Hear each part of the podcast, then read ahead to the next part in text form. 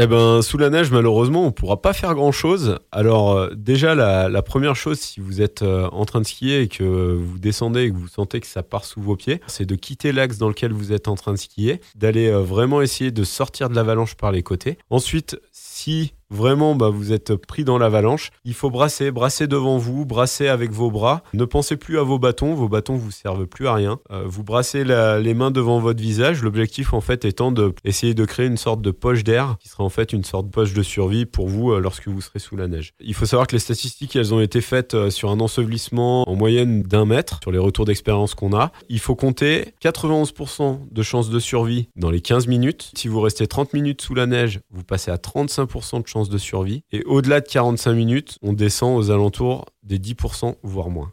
Donc d'où la nécessité justement d'être formé sur l'utilisation du DVA, de l'appel et de la sonde afin d'être hyper efficace dans la, dans la recherche pour pouvoir euh, être dans ces 15 minutes et avoir le maximum de chances de survie pour votre collègue.